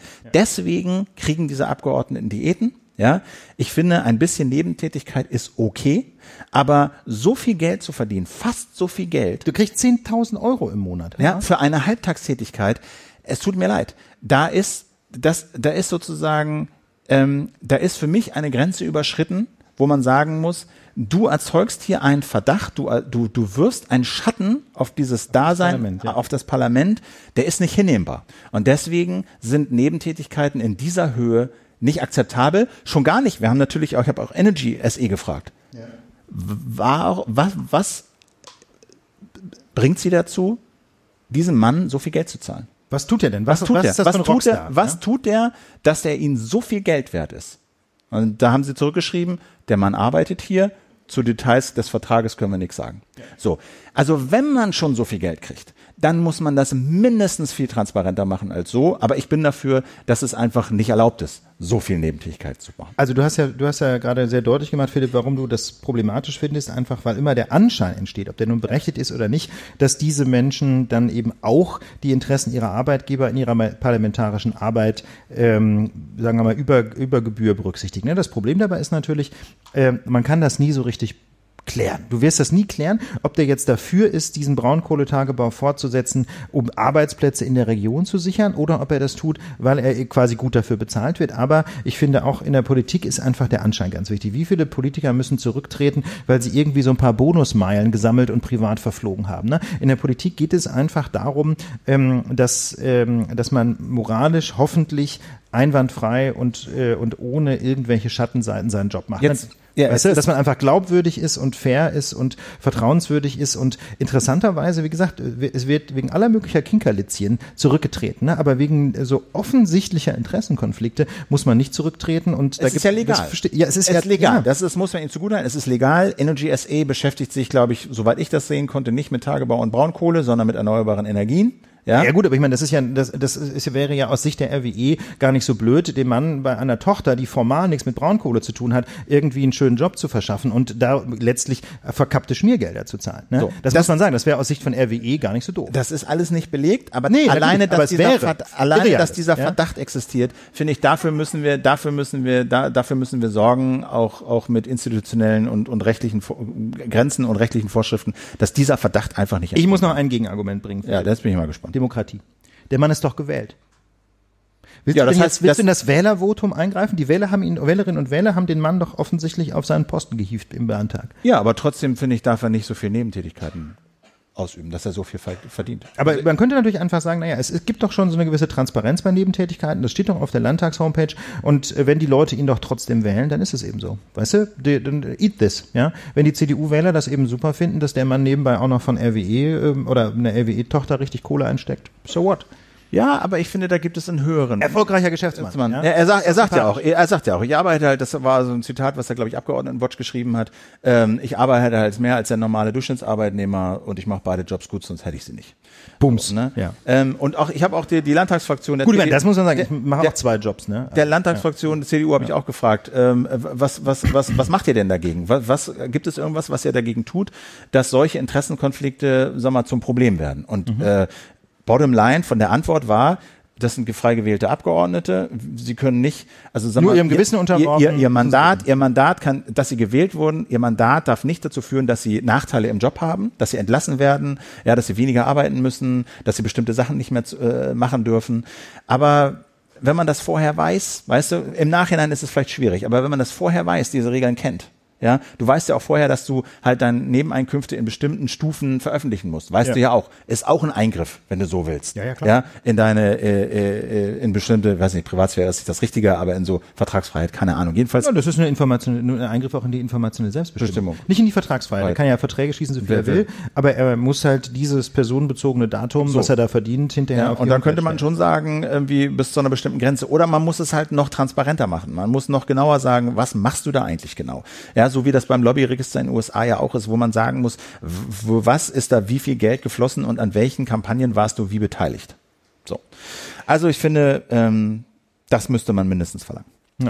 Ähm, Weil ganz kurz mal am Rande, das haben wir, können wir natürlich jetzt nicht äh, nicht checken, ob dem tatsächlich so ist, aber wir als Lage haben eine Direktnachricht bekommen auf Twitter, wonach die Räumung im Hambi fortgesetzt worden sei. Überraschend. Ja, also gestern hat ja der Innenminister Reul in Nordrhein-Westfalen noch gesagt, nein, wir sind alle, wir trauern äh, um den getöteten Aktivisten, deswegen können wir jetzt nicht einfach weitermachen. Und heute soll jetzt angeblich, wie gesagt, das kann ich nicht überprüfen, das wird uns gerade von Franziska per DM geschrieben, ähm, soll angeblich diese Räumung direkt fortgesetzt worden sein. Überraschend. So steht's hier. Okay. Also ich habe bei Google News mal eben geguckt, äh, gibt's noch nichts, aber das lassen wir mal so stehen. Ja, Franzi ist jetzt ein, ehrlich gesagt, nicht so wahnsinnig aktiver Twitter-Account. Also wie gesagt, kann man, kann man nur mit, mit Fragezeichen, mit Fragezeichen. Ungeprüft mal schon melden. Ja. Okay, äh, wir haben äh, noch den Wohnungsgipfel, auf den wir unbedingt noch eingehen müssen. Der findet nämlich derzeit im Kanzleramt statt. Allerdings. Äh, und es hat ähm, gestern einen alternativen Wohnungsgipfel gegeben, aber dieser Wohnungsgipfel im, oder Wohnungsbaugipfel, wie heißt der eigentlich? Wohngipfel heißt Wohngipfel, ich glaub, korrekt, Wohngipfel, ja. Genau, ist ein Treffen im Kanzleramt. Ähm, Teilnehmer kommen aus der Politik, ein bisschen Mieterinteressen sind auch vertreten, aber es geht vor allen Dingen, äh, sind viele, viele Baulobbyisten da, äh, Verbände. Wer nicht äh, mehr da ist, ist- ist, Staatssekretär Adler. Der ist ja Was war nochmal mit ihm passiert? Der musste Platz machen für Herrn Maaßen. Achso, Ja, ein ah, der galt als recht kompetent. Er galt, äh, das ist der Witz dabei. Also ganz ehrlich, gerade in, in Zeiten, wo es auf dem Wohnungsmarkt so angespannt ist wie heute, gibt es natürlich eine deutliche Konfrontation zwischen den, äh, den Lobbyisten der Immobilienwirtschaft und den Menschen, die sich für Mieterinnen und Mieter einsetzen. Und die sind sich im Prinzip äh, über ganz wenig einig, aber allseits, allseits beliebt und als kompetent anerkannt war dieser Staatssekretär Adler. Und genau der muss nun gerade auf Anweisung von Hotte Seehofer irgendwie seinen Garten gießen. Genau. Und ähm, wir haben, das mal auch, auch, mir ist das auch so, deshalb so wichtig, weil das Problem halt so riesig ist. Wir haben, wir haben das ja öfter in der Lage schon besprochen. Ich meine, 53 Prozent der Menschen hier in Deutschland wohnen nun mal zur Miete. Ja, äh, André Holm, ähm, ähm, Stadtsoziologe, hatten wir auch schon mal in der Lage gesagt. 1, Mietexperte, ne? Mietexperte, ähm, ähm, 1,9 Millionen bezahl, bezahlbare Wohnungen fehlen in Deutschen, Großstädten, nur in den großen Großstädten fehlen 1,9 Millionen bezahlbare Wohnungs Genau, das weist Wohnungen. auf so ein Marktversagen. Das ist jedenfalls eine häufige Kritik. Ja. Und es sind sich natürlich nicht alle einig, aber häufig wird argumentiert, äh, die Zahl 1,9 Millionen bezahlbare Wohnungen fehlen, verweist auf ein Marktversagen insofern, als einfach ganz viele Neubauwohnungen entstehen. Ja, in Berlin ist es ja auch so an allen Ecken und Enden kreisen die äh, kreisen die Also, also glaube ich, zuletzt wurden Aber- 280.000 Wohnungen pro Jahr gebaut. Problem nur, die allermeisten Neubauten finden sich im Hochpreissegment. Mit anderen Worten, es wird quasi von der Immobilienwirtschaft massiv am Markt vorbeigebaut. Kein Mensch baut Wohnungen, die er dann hinterher für sieben oder acht Euro äh, netto kalt vermietet, sondern eher so für gerne mal für 13 bis 20. Und damit entstehen Wohnungen, die äh, sich dann leider Gottes gerade die Menschen nicht leisten können, die eben heute aus den Innenstädten verdrängt werden. Genau, und man kann das auch nochmal in Zahlen deutlich machen. Ne? Die Mieten explodieren. In München, schreibt die SZ, stieg die Miete einer neu inserierten Wohnung in den vergangenen zehn Jahren um 61 Prozent, um auf heute 17,90 Euro pro Quadratmeter. In Frankfurt selbe Zeit um 42 Prozent auf heute 13,80 und in Düsseldorf um 36 Prozent auf 10,20 Euro. Ja, und in Berlin sind die Zahlen etwa so ähnlich wie in Düsseldorf, Ja. glaube ich. Ne? Ich habe die jetzt nicht genau gecheckt, aber ja, müsste Genau. so, also so 10,20 Euro äh, ist, glaube ich, wahrscheinlich so das Niveau, das wir in Berlin auch inzwischen haben, jedenfalls in Innenstadtlagen und Steigerung 36 Prozent scheint mir realistisch. Ja, bei mir in Pankow oben, da, Ja, ist, da ist, mehr, eine, ne? ist eine Wohnung vermietet worden, weiß ich, äh, von Bekannten. Neubau, nicht Erstvermietung, aber Neubau, durchschnittlicher Standard, erster Stock mit Balkon, 100 Quadratmeter für 17 Euro warm. So im Norden von Berlin. Ja, ähm, und das Bundesinnenministerium sagt, die Angebotsmieten im Bundesdurchschnitt zuletzt haben sich doppelt so schnell erhöht wie die allgemeine Inflation. Also das zeigt, Das ist dass- nicht die Preissteigerung, es die ist wir nicht sowieso haben. sowieso haben, ne? alles wird ein bisschen teurer wegen Inflation, sondern das ist einfach weit darüber hinaus. Und ähm, die SZ schreibt, ähm, die Miete gibt, für die Miete gibt ein Durchschnittshaushalt in Deutschland etwa doppelt so viel Geld aus für die Ernährung. Und in, in vielen Bereichen eben noch viel mehr. Das zeigt Doppelt also, so viel Geld fürs Wohnen wie fürs die Essen. So. Ja. Und das zeigt einfach, was für ein riesiges Problem wir haben. Und die Bundesregierung hat das Problem erkannt, aber das, was sie bisher gemacht hat, ist viel zu wenig. Stichwort Mietpreisbremse. Genau, das wollen wir jetzt, haben wir schon oft besprochen, Ja. wir nur in Stichworten. Die Mietpreisbremse senkt keine Mieten, sie ist nur eine Notbremse nach oben, sie erlaubt immer noch 10% Steigerung über die Mietspiegel hinaus. Es gibt außerdem massenhaft Ausnahmen bei Neubauten, bei Renovierungen, bei möblierter Vermietung und damit ändert die Mietpreisbremse am Grundproblem hoher Preise nur Im unteren Segment, ne? Das ja, bringt halt im nix, unteren Segment. Bringt nichts fürs untere Segment. Baukindergeld. Jetzt gerade irgendwie in Kraft getreten. Du kriegst, wenn du Kinder hast, für deine erste Wohnung, die du kaufst oder das erste Haus, was du baust, 100 Euro pro Monat pro Kind über zehn Jahre. Das ist nett gemeint, aber unterm Strich ist es einfach eine, eine Subvention für die Bauwirtschaft, weil ich glaube, die aller, allerwenigsten werden wegen dieser Kohle sich entschließen, ein Haus zu kaufen oder eine, eine Haus zu bauen oder eine Ja. Wohnung zu kaufen. Dafür ist es einfach zu wenig. Ja, wer sich wer sich's einfach bisher nicht leisten kann, der kann es halt mit dem Baukindergeld im Zweifel leider auch nicht. Das heißt also im Wesentlichen muss man sagen, sind das Mitnahmeeffekte. Wir freuen uns natürlich für die Menschen, äh, die dann eben 100 Euro pro Monat und pro Kind mehr haben. Aber äh, aus der Perspektive Wohnungsversorgung bringt es leider gar nichts. Das ist im Wesentlichen ein Mitnahmeeffekt von Leuten, die eh bauen und kaufen wollen. Und deswegen, man kann so ein bisschen den Eindruck gewinnen, es sei im Wesentlichen Klientelpolitik der Union für ihre Leute. 10 Milliarden Euro soll das kosten. Ja, Bis- und keine bis- Wohnung bis, bis ans Ende der mehr oder kein. Einfamilienhaus. Ja. Ne? Mutmaßlich. Da ist es ganz interessant, ähm, das haben wir jetzt nicht im Detail recherchiert, aber das habe ich die Tage äh, selber mal gelesen, ähm, dass äh, da inzwischen auch, sagen wir mal, eher konservative Wohnungsmarktexperten sagen, dass das Baukindergeld sehr wahrscheinlich an dem Wohnungsproblem nichts ändern wird. So, und dann gibt's halt noch diese, ne, dann gibt's halt diese Sonderabschreibungen, die jetzt auch beschlossen wurden für Investoren bei Neubau. Genau, wie ist da der. Status, Philipp? Beschlossen jetzt auf dem Wohnungsgipfel oder schon vom Bundeskabinett? Ich du? glaube, es ist vom Bundeskabinett schon beschlossen worden und soll verkündet werden. Weiß ich nicht. Okay. Wisst ihr das? Wisst ihr, was ist zufällig jemand, was mit den Sonderabschreibungen für Investoren beim Wohnungsbau ist? Steht hier mit Ich bin mir ziemlich sicher, dass es kommt. Ob es schon beschlossen ist, I don't know. Ja, egal. Mhm. Aber das ist auch. Das bedeutet, du baust Neubauwohnungen und zahlst deshalb weniger Steuern. So, dazu musst du aber erstmal viel Steuern zahlen, damit sich das lohnt. Genau. So, ja. Also ähm, das wird auch nicht dazu führen, dass wahnsinnig viele billige Wohnungen entstehen. Ja, Dann- außerdem ist das Problem halt auch einfach ja nicht etwa, dass es nicht genügend Leute gäbe, die bauen wollen, also jedenfalls in dem, in dem im, Bereich ähm, sagen wir mal, größere Bauprojekte. Bei Familien haben wir schon gesagt, ist das mit dem Baukindergeld ein Problem. Aber wenn es darum geht, ähm, wer baut Mietshäuser, ja, dann ist das Problem nicht, dass es nicht genügend Investoren gäbe, die bauen wollen. Das Problem ist eher, dass Bauland knapp ist und zu teuer ist. Zum Thema Bauland kommen wir, Kommen wir gleich noch. Ne? Und dann sind natürlich diese fünf Milliarden, die der Bund den Ländern überweisen will für sozialen Wohnungsbau. Aber da kann man auch nur sagen, sozialer Wohnungsbau bedeutet, ich als Bauherr kriege halt Geld vom Staat und muss dafür eine bestimmtes Quorum an Wohnungen, die ich baue, für eine feste niedrige Miete anbieten. Die läuft aber nach x Jahren, irgendwie 10, 20 Jahren auch aus und dann kann ich es wieder für normale Preise vermieten. Das ist so die Idee.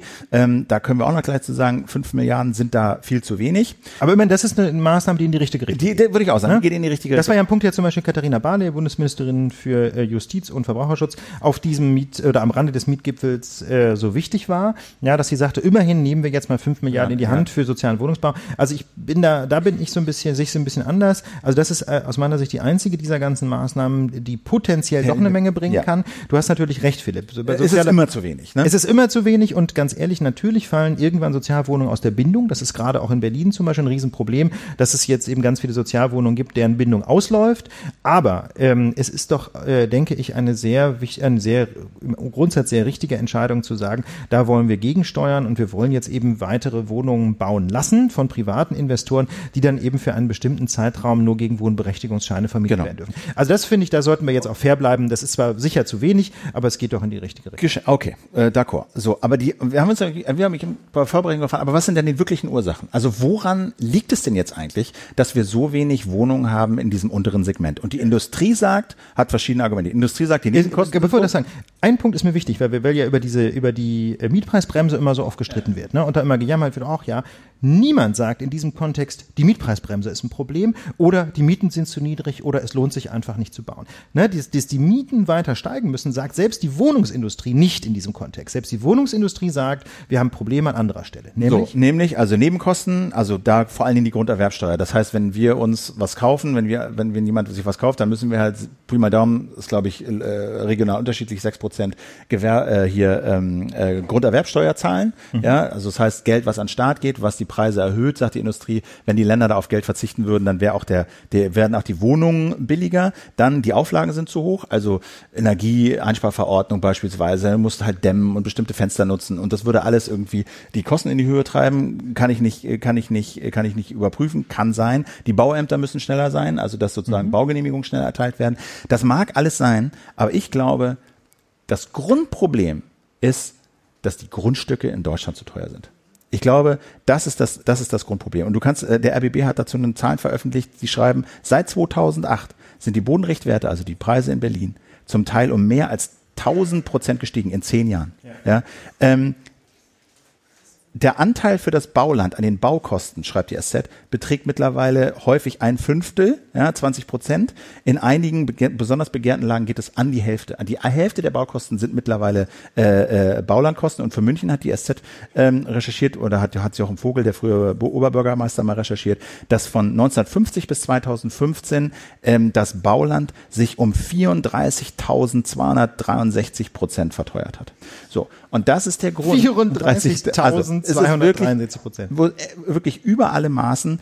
Das, das Land ist zu teuer und deswegen lohnt es sich, das Land liegen zu lassen und zum Beispiel nicht zu bauen. Ja, die, die, die, die, die Nochmal ganz kurz die Logik dahinter Na, zu erklären. ja. Die Leute kaufen ein Grundstück in irgendeiner äh, schicken Innenstadtlage. Sie lassen es einfach liegen. Ja, ist ja total entspannt. Äh, am wenigsten Stress hast du natürlich, wenn du gar nichts damit machst, es einfach nur liegen lässt. Zahlst irgendwie so ein bisschen, äh, bisschen Steuern darauf, dass das da eben rumliegt. Und äh, nach zehn Jahren verkaufst du es mit 100 oder 200 Prozent Wertsteigerung weiter und hast ausgesorgt. So, ja? und die SZ so läuft das. Und die SZ schreibt, das Ding ist, es werden natürlich Bauanträge gestellt, aber nur 40 Prozent dieser Der genehmigten Bau Bauvorhaben. Bauvorhaben werden auch umgesetzt. 60 Prozent dient die Baugenehmigung oft nur der Wertsteigerung. Das heißt, es wird ein Land, also du hast ein Land, du hast eine Baugenehmigung darauf, die ist nicht an dich oder mich gebunden, sondern an das Land, an das Vorhaben. Und dadurch, dass du eine Baugenehmigung hast, steigt der Wert deines Landes und du kannst einfach drauf sitzen bleiben und es an Leute verkaufen, die dort bauen wollen. So. Und ich finde, das ist das Problem. Auch die Industrie sagt, ja, wir haben zu wenig Bauland. Deren Argument ist dann aber, die Kommunen müssen mehr Bauland ausweisen. Wir brauchen einfach, ne, um die Dörfer, um die Städte rum mehr Bauland. Äh, die Kommunen müssen mehr Land verscherbeln, etc. Aber ich glaube, das ist nicht der Kern des Problems, sondern ich glaube, ähm, die Kommunen dürfen, wenn sie, wenn sie Land verkaufen, ist auch eine Forderung, dass Kommunen überhaupt kein Land mehr verkaufen, sondern noch eine Erbpacht vergeben, mhm. so dass du als sozusagen 99 Jahre das, das Recht hast, darauf äh, zu bauen und machen, was du willst, aber nach 99 Jahren fällt es halt wieder zurück an den Staat, glaube ich, so ist die Logik von so einer Erbpacht. So, das ist eine extreme Forderung. Die andere, die ich aber völlig nachvollziehbar finde, ist, Länder, Kommunen, der Staat darf nur noch Grundstücke verkaufen, wenn es einen ganz bestimmten Plan gibt, nicht einfach nur, wer hat das meiste Geld, sondern du brauchst ein ganz bestimmtes Konzept, was unter anderem vorsieht, dass du billigen Wohnraum schaffst. Nur dann kannst du dieses Land überhaupt kaufen und es wird festgelegt, bis wann du das umgesetzt haben musst. Und wenn du das nicht umgesetzt hast oder anders umsetzt als geplant, dann fällt das Land eben wieder zurück ja, dann ist dann das behältst du das nicht Denk und kannst spekulieren. Das wäre das wäre eine Forderung. Oder eine andere Überlegung ist, wie man diese äh, diese absurden Wertsteigerungen ähm, bei dem Bauland, wie man die möglicherweise abschöpfen kann. Also ein Faktor ist eben diese Spekulation, die dazu führt, dass ein äh, Grundstück, das von vornherein Bauland war, einfach nur dadurch, dass man es liegen lässt und wartet, ähm, sich im Wert verdoppelt und verdreifacht. Das andere ist natürlich, dass Ackerland ähm, im Wert geradezu explodiert, wenn ein Bebauungsplan erlassen wird, sodass aus diesem Ackerland mit einem Mal Bauland wird. Ja, weil mit dem Außenbereich Bereich normalerweise ja nicht bauen darf. Und wenn dann ein Bebauungsplan draufgelegt wird, dann ist es mit einmal Bauland. Und es hat natürlich auch ein Vielfaches Wert. Und diese Wertsteigerungen, die schöpfen bislang natürlich die Privaten ab. Das heißt, wenn du halt ein Grundstück hast und deine Gemeinde beschließt, dass das Bauland wird, dann ist das so eine Art äh, Geschenk des Himmels oder warmer Regen. Ja, ja und da kann man sich schon fragen, wieso eigentlich nur dieser Eigentümer oder die Eigentümerin davon profitieren soll und nicht die Allgemeinheit, denn immerhin ist ja die Allgemeinheit ähm, in, in Gestalt der Gemeinde diejenige, die daraus überhaupt Bauland macht. Genau. Und ich würde sagen, deswegen muss es auf diese Gewinne Steuern geben. Also das scheint eigentlich sehr plausibel, denn warum eigentlich sollen die Gewinne ausschließlich privatisiert werden, während, während die Probleme dadurch, dass es nicht genügend Wohnungen gibt, äh, natürlich äh, kollektiviert werden. Allem die Leute sitzen auf ihrem Land, die machen gar nichts, ja, haben keinerlei Leistung, wenn du so willst, genau. sondern warten einfach. Leistungslose Erträge heißt das immer so schön in der Diskussion. Ja, ja es gibt, glaube ich, auch in der Bayerischen Verfassung, hat die SZ auch geschrieben, gibt es ähm, einen Absatz äh, hier steht's, glaube ich, äh, Artikel 161, genau, Absatz 2, ja. Steigerung des Bodenwertes, die ohne besondere Arbeits- und Kapitalaufwand des Eigentümers entstehen, sind für die Allgemeinheit nutzbar zu machen. Das heißt, in der bayerischen Verfassung, wie man weiß, der einzige Sozialismus auf deutschem Boden heute, ähm, ja, äh, steht ausdrücklich drin, ähm, dass, der, dass das sogar komplett abgeschöpft werden müsste. Ne? Also so weit, so weit geht die, gehen die Forderungen ja gar nicht. Und das ist übrigens ganz interessant, da hatte die Süddeutsche Zeitung vor einiger Zeit auch mal eine längere Recherche quasi zu der Ideengeschichte, wie was man mit diesen, mit der, quasi mit der Bodenwirtschaft machen soll, mit dem Abschöpfen von Bodenwerten. In den 70er Jahren gab es schon mal sowas wie einen gesellschaftlichen Konsens, wo auch in der Union viele Leute gesagt haben, also das, äh, das geht jetzt zu weit mit den Spekulationen, da müssen wir was tun, wir müssen diese Wertsteigerung abschöpfen und so weiter. Und ähm, das ist dann aber irgendwie nicht umgesetzt worden. Und dann äh, kam irgendwann das Zeitalter des Neoliberalismus und so. Aber ähm, ich finde es ja ganz interessant, dass jetzt immerhin an diese Diskussion aus den 70er Jahren wieder angeknüpft wird. Und ähm, vielleicht gelingt es ja auf diese Art und Weise eben äh, die Allgemeinheit zu beteiligen an diesen Wertsteigerungen und dann wiederum äh, hätte die Allgemeinheit die Möglichkeit eben zum Beispiel zu einer Renaissance des sozialen Wohnungsbaus. Genau, also das glaube ich ist ganz wichtig. Und zwar nicht so einer, weißt du, so ein, so ein, so, so ein Ghetto-Ding zu bauen, sondern das müssen Wohnungen sein, die wirklich gut gebaut sind, da muss irgendwie, ne, da muss irgendwie eine, eine stadtpolitische Idee dahinter stehen, du willst da nicht neue Ghettos entstehen lassen, sondern das muss irgendwie total durchdacht und gut sein.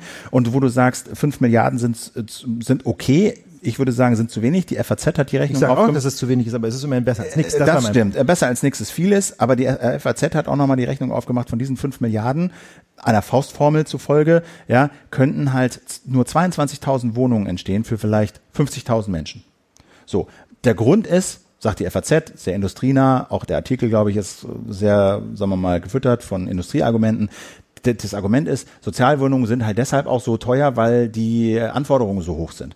Ja, du musst halt äh, du musst halt irgendwie überdachte Müllplätze machen, Energieeinsparverordnung etc. etc. Du hast für einen Einfamilienhaushalt mindestens, glaube ich, 40 plus Quadratmeter. Du musst ab vier Kindern, glaube ich, zwei Toiletten haben etc. Deswegen seien Sozialwohnungen auch so teuer.